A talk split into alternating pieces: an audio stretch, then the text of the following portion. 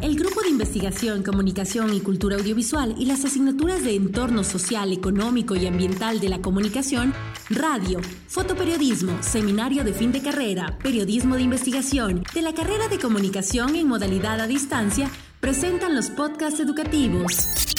Enseñanza del entorno de la comunicación social a través de diálogos con los líderes del Ecuador.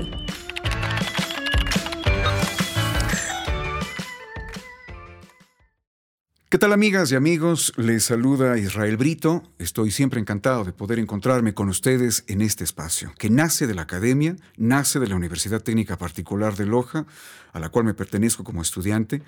Eh, y este espacio en el que podemos encontrarnos con personajes de manera muy grata, que nos dejan sin duda grandes lecciones y grandes aprendizajes.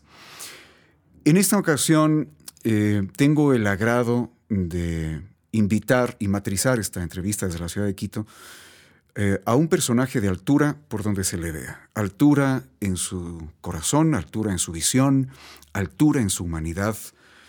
Y es precisamente ese talante el que le ha permitido también acuñar la fuerza para conquistar grandes alturas.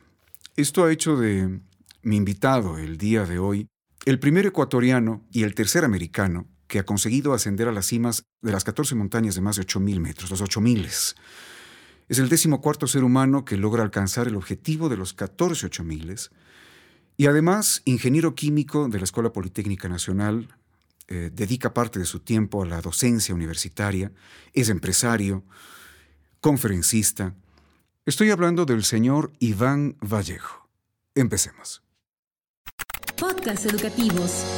Enseñanza del entorno de la comunicación social a través de diálogos con los líderes del Ecuador. Una buena práctica de innovación docente auspiciada por el Vicerrectorado Académico a través de la Dirección de Innovación, Formación y Evaluación Docente, con el apoyo del Grupo de Investigación, Comunicación y Cultura Audiovisual del Departamento Ciencias de la Comunicación de la Universidad Técnica Particular de Loja.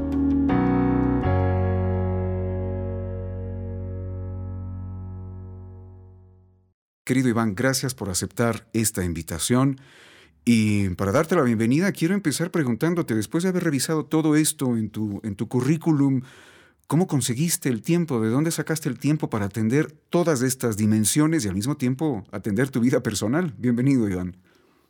Hola, mi querido Israel. Qué lindo, qué lindo poder con este pretexto de esta entrevista para tu carrera en la universidad, eh, podernos juntar una vez más.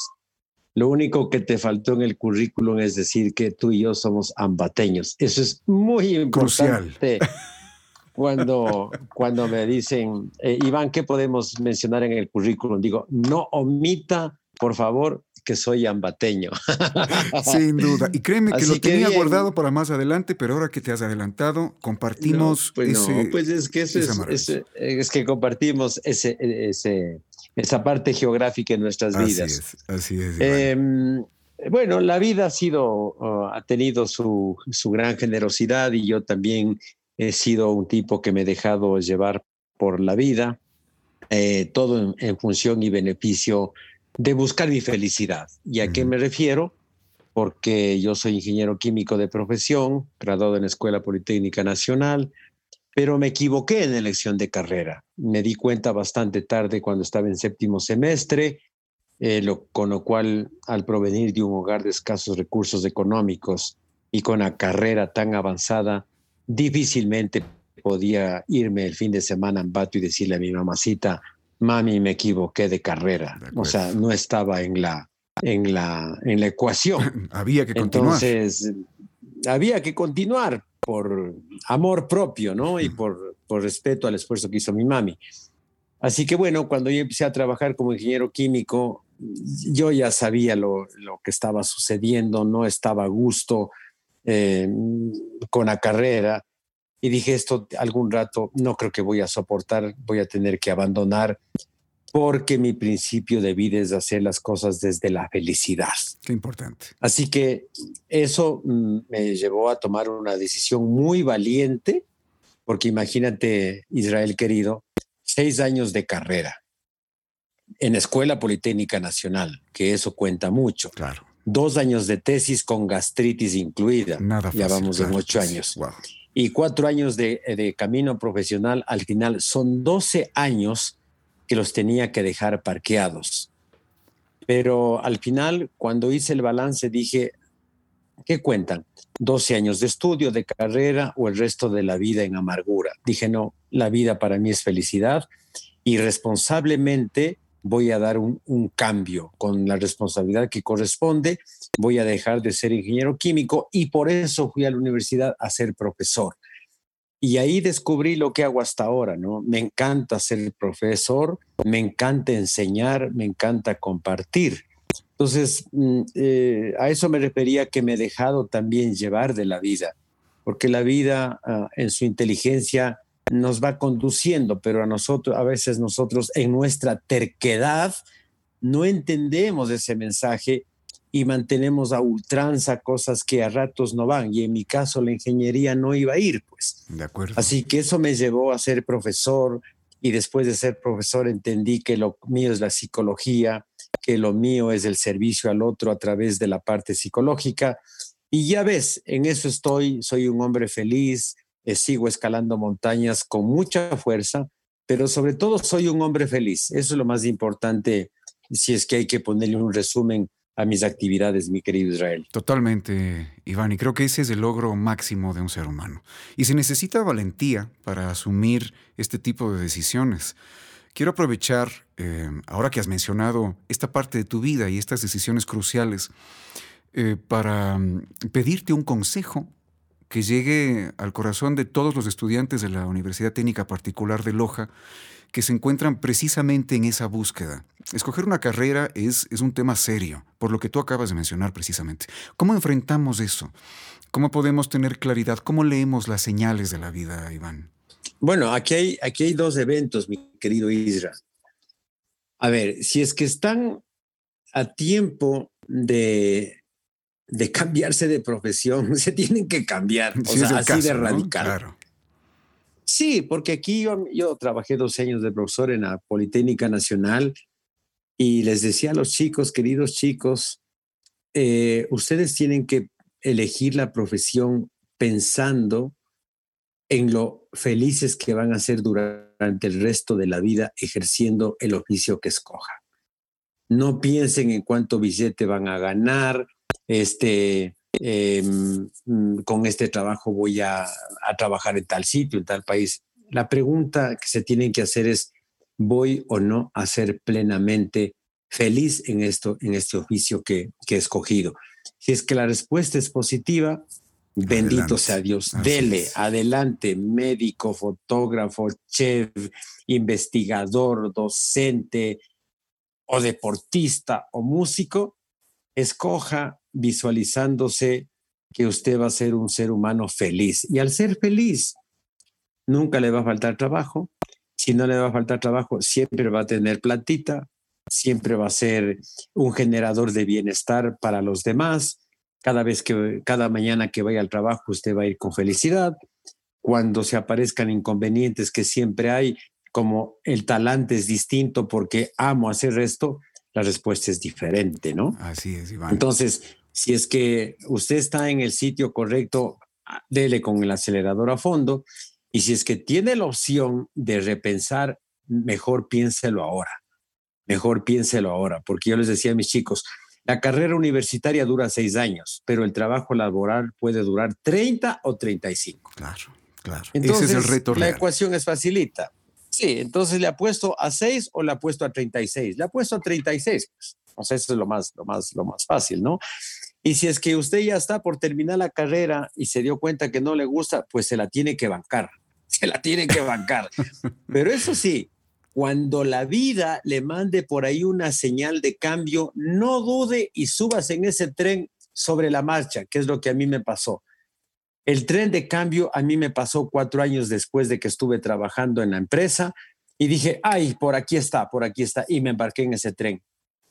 Y miren a dónde llegué. Llegué a ser un hombre feliz, que es la parte más importante en la vida de un ser humano, como tú reconfirmaste, mi querido Israel. Muchísimas gracias, Iván. Es una verdad absoluta.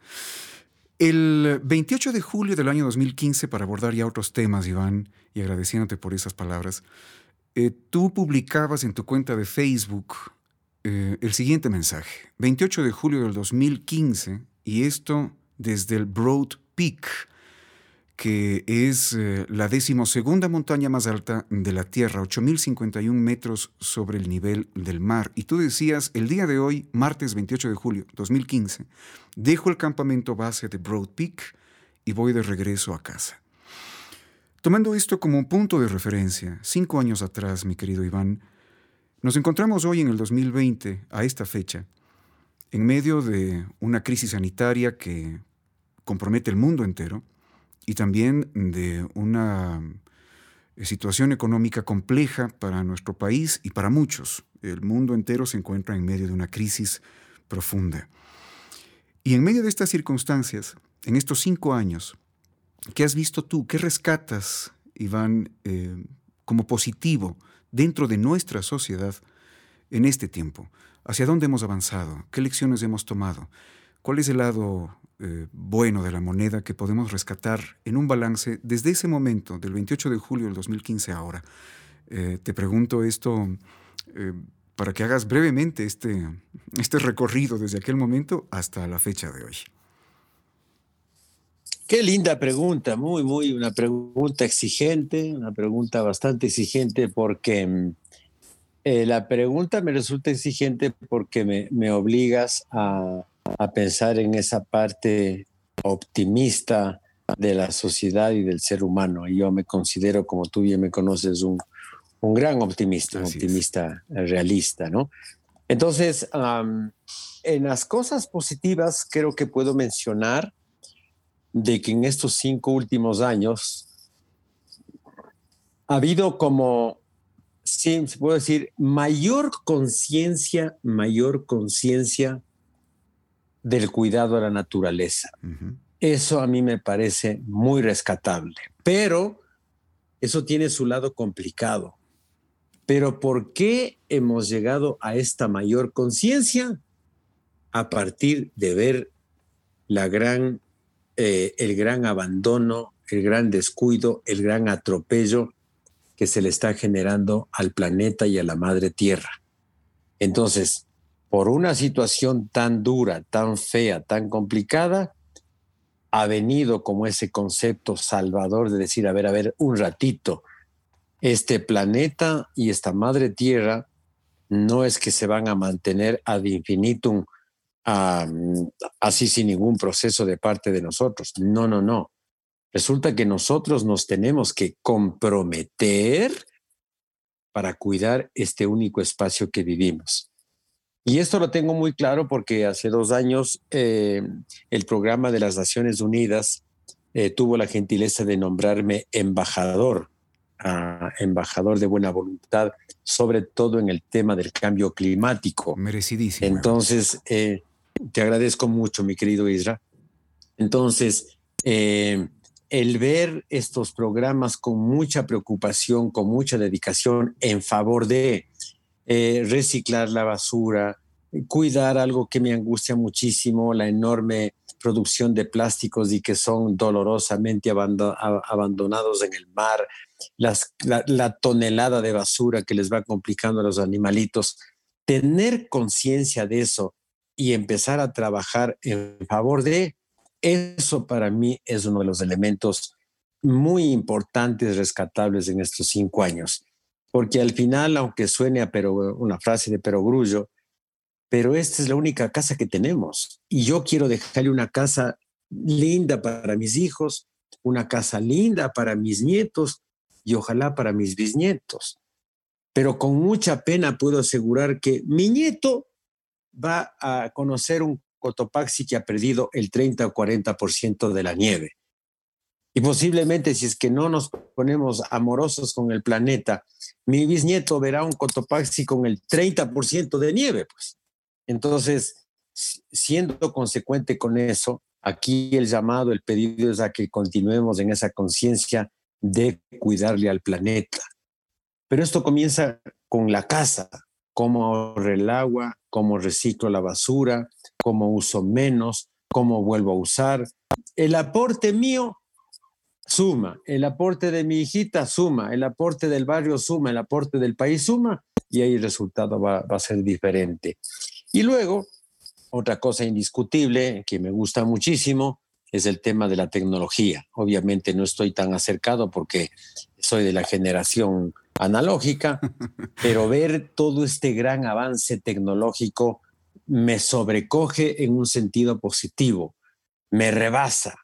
Me parece extraordinario todo lo que se hace ahora de manera digital, eh, que se pueden hacer operaciones a distancia, eh, las comunicaciones inmediatas que hay desde aquí a Pakistán, desde aquí a Nepal, desde aquí a China, menciono estos países por los temas de la montaña. Eh, entonces hoy yo me comunico con mis hijos, con mi familia en tiempo real, se envían las fotos en tiempo real, así que este avance tecnológico eh, que ha sido un crecimiento ni siquiera aritmético, sino, sino geométrico, eh, creo que es uno de, las, de los grandes saltos también que ha tenido la humanidad en estos cinco años. Entonces, en resumen, me quedaría en estas dos vertientes, mi querido Israel. Importante, importante. Y, esto me lleva, me da pie a la siguiente pregunta. A propósito del tema tecnológico, Iván, que, que lo has mencionado sin duda en su parte más positiva, pero también en el otro lado, y esto ya en el contexto de la comunicación, estamos bombardeados también por ese mismo medio y a través de, de esas mismas facilidades, de todo tipo de datos e información.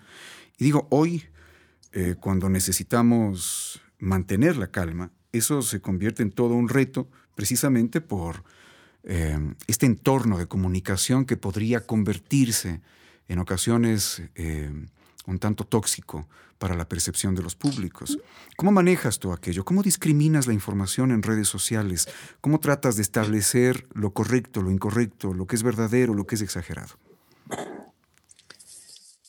Te felicito, Isra. Además, has planteado unas preguntas bien lindas. Ya estoy dudando si es que, aparte de artista, eres un gran comunicador, un gran periodista, porque las, las preguntas bien planteadas generan respuestas que le sirven a la comunidad. Te felicito. Estoy muy a gusto con la entrevista. Muchísimas gracias. Verás,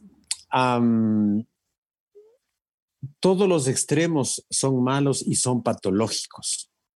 Ante esto, Siddhartha Gautama, el Buda, él siempre insistió en su discurso que el camino que lleva a la iluminación es el camino del medio. Y el camino del medio, simple y llanamente, Siddhartha Gautama hace referencia al equilibrio. Entonces, una bueno, trabajar es bueno, ¿no? Pero si hay una persona que trabaja 24/7 tiene alguna dificultad, tiene algún problema, porque el exceso de trabajo le impide su crecimiento humano, su crecimiento personal, de contacto con el otro, de comunicación con el otro. Seguramente tendrá una chequera súper abultada, pero con carencia de otras cosas por otro lado. En cambio, el otro muy contemplativo y dice, no, pues yo me voy a dedicar a meditar todos los días, 24/7 voy a meditar, voy a aprender inciensos y esa va a ser mi vida. O sea, también hay algo malo, pues ahí, hay algo patológico. Entonces, todos los extremos son malos. Cuando el ser humano tiene la conciencia de que el equilibrio es el estado más saludable, entonces busco ese equilibrio. Ok, entonces yo provengo de una generación en la que yo me iba a las montañas del Himalaya y a la Loren, que paz descanse, mi ex esposa le decía, Lorenita, esta es la última llamada que te hago desde Katmandú. Nos comunicamos en un mes y medio. Wow. O sea, puedes imaginarte eso. En mes y medio regresaba a Katmandú, le decía, hola Lorenita, ¿cómo estás? ¿Cómo están los niños? Bueno, como escribí un diario, cuando llegue a Quito les leo el diario, pero quiero que sepas que estoy bien. Un mes y medio sin comunicarse. Impresionante. Y eso es lo que había. Claro. Ahora, Israel querido, la gente no puede mantenerse media hora, 15 minutos sin comunicarse. Entonces nos hemos ido al extremo. Y tú utilizaste una palabra que es dura, fuerte, ya se llega a la parte tóxica. Entonces, aquí es un tema de sentido común. Preguntarse simplemente, ¿este exceso en el que estoy entrando me beneficia o me hace daño? Si es que eres honesto contigo mismo, vas a decir, me está haciendo daño. Entonces, ningún ser humano que se ame a sí mismo, que se quiera a sí mismo, va a hacer algo para que le haga daño. A mí me gusta Israel mimarme, consentirme, quererme y amarme. Entonces, por eso como bien, por eso entreno seis días de la semana, por eso medito, por eso me voy una, una vez a la semana siempre a la montaña, porque me quiero y porque quiero una buena calidad de vida. Entonces, aquello que es tóxico, reconozco y digo, lo tóxico se queda ahí. Entonces hago un equilibrio y claro, me doy un tiempo para el WhatsApp, tengo unos chats muy chéveres con mis amigos, me río mucho, pero luego tengo mi tiempo y como disfrutando, escucho buena música, leo un buen libro, todo en equilibrio. Aquí el punto fundamental es la búsqueda del equilibrio en todo. Un ser humano que se pasa no sé, pues ocho horas en el gimnasio, algo mal está en la cabeza. Pues. el exceso de ejercicio también es malo, se va a lesionar, alguna carencia está sobrellevando a partir de meterse ocho horas en, el gimnasio. Pero el otro... De esto se traslada a toda actividad. Exactamente, a toda actividad. Entonces, el equilibrio, me gusta el ejercicio, hago este tiempo que me corresponde, me gusta el descanso, me regalo el tiempo de descanso. Aquí el resumen, mi querido Israel, es el equilibrio. Eso es lo que nos lleva al bienestar. Y ese es un ejercicio diario, es algo que debe entrenarse, el sentido común, para que se vaya afilando, digo yo. Así es. Iván, eh, casi llegando eh, ya al final de esta entrevista, hay muchos temas que se nos quedarían pendientes y que nos darían para toda una saga contigo. Em, me avisas nomás, cuando tengas otro deber, me, me, avisas nomás. Comprometido, te tomo la palabra, mi querido Iván. Con mucho gusto. Ha sido mucho tú, Iván, en, en tus conferencias. Eh, de darte las analogías con respecto al proceso que tú vives cuando enfrentas eh, una elevación, una montaña. Hace poco escuchaba con, eh, con muchísimo gusto em, estas analogías que hacías sobre la estadística de fatalidad en el descenso y esto que se llama la zona de la muerte que se presenta sobre los 8.000 metros de altitud. Y precisamente hacías una referencia tomando estos, estos puntos de comparación eh, con lo que estamos viviendo hoy en día en medio de esta pandemia y de los grandes retos que enfrentamos como especie. Em, todo el tiempo, imagino yo, encuentras estos puntales de apoyo en el proceso que tú vives para enfrentar el reto gigante de conquistar una elevación y trasladarlo a la vida. Y creo que ahí hay grandes lecciones para todos.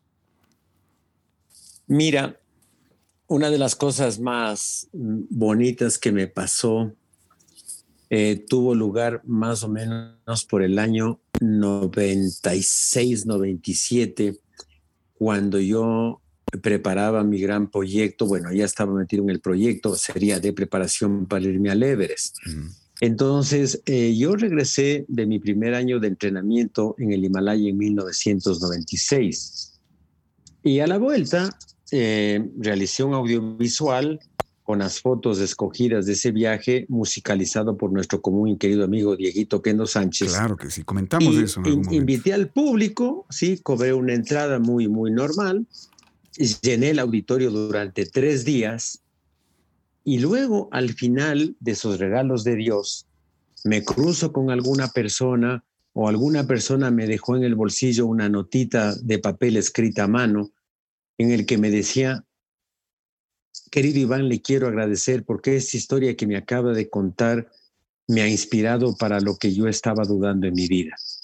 Querido Iván, le quiero agradecer porque gracias a esto que nos acaba de contar voy a dar el paso para esto que no me ha animado. Y para mí fue como, wow.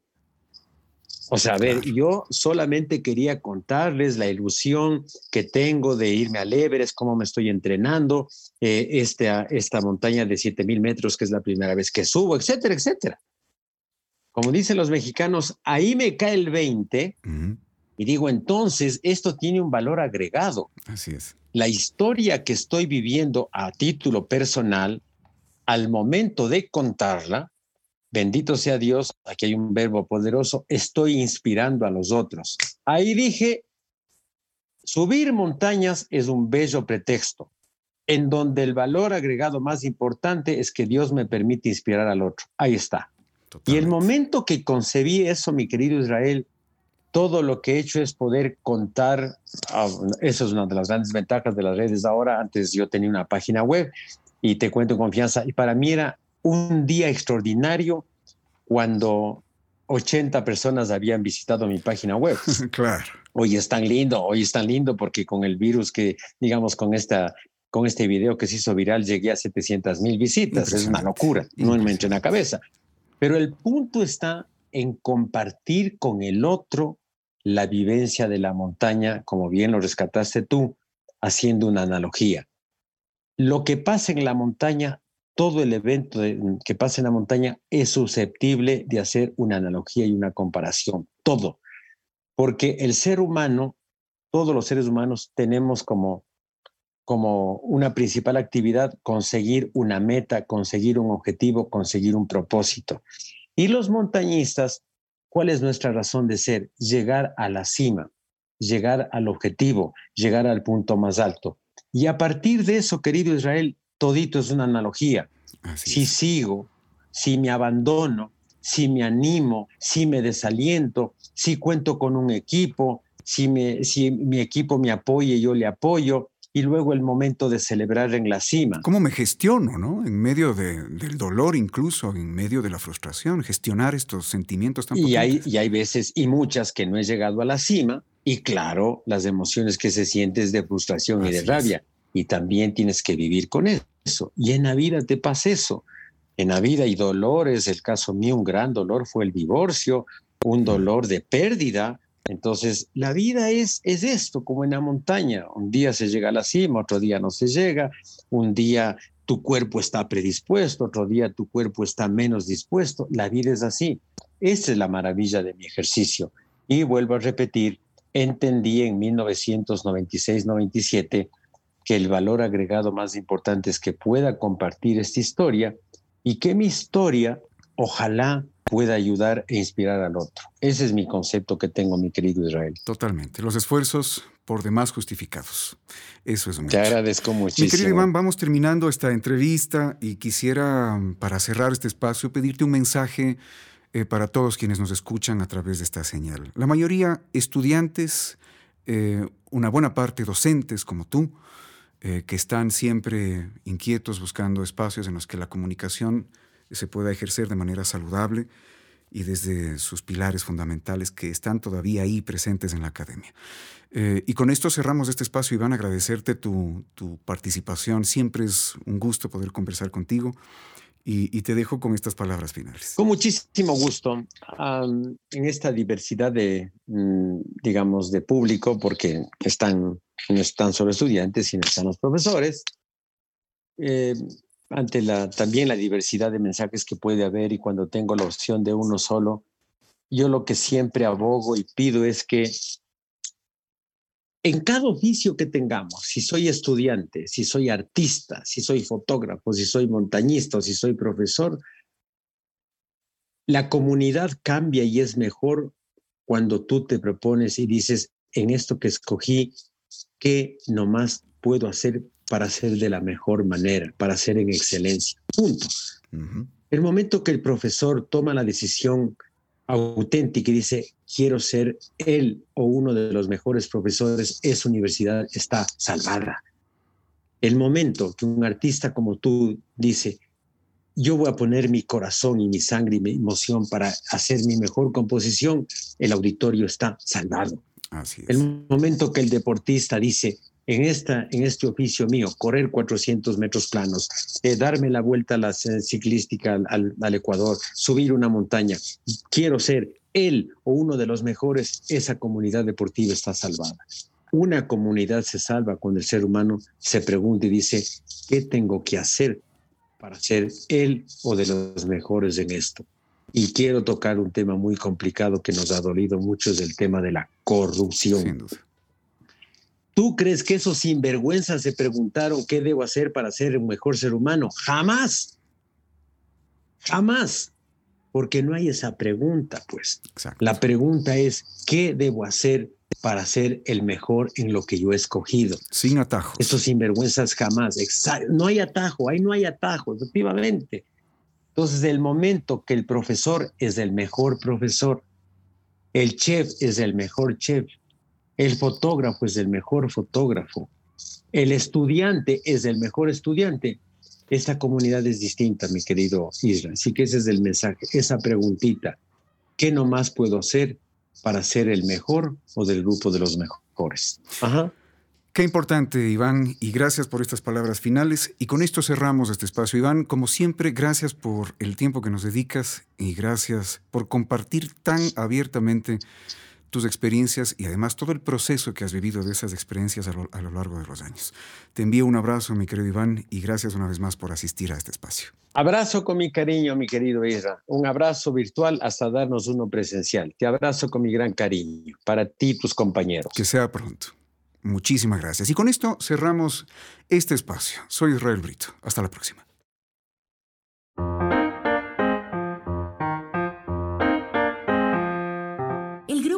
Investigación, Comunicación y Cultura Audiovisual a través de las asignaturas de Entorno Social, Económico y Ambiental de la Comunicación, Radio, Fotoperiodismo, Seminario de Fin de Carrera y Periodismo de Investigación de la carrera de Comunicación presentó los podcasts educativos, Enseñanza del Entorno de la Comunicación Social a través de diálogos con los líderes del Ecuador.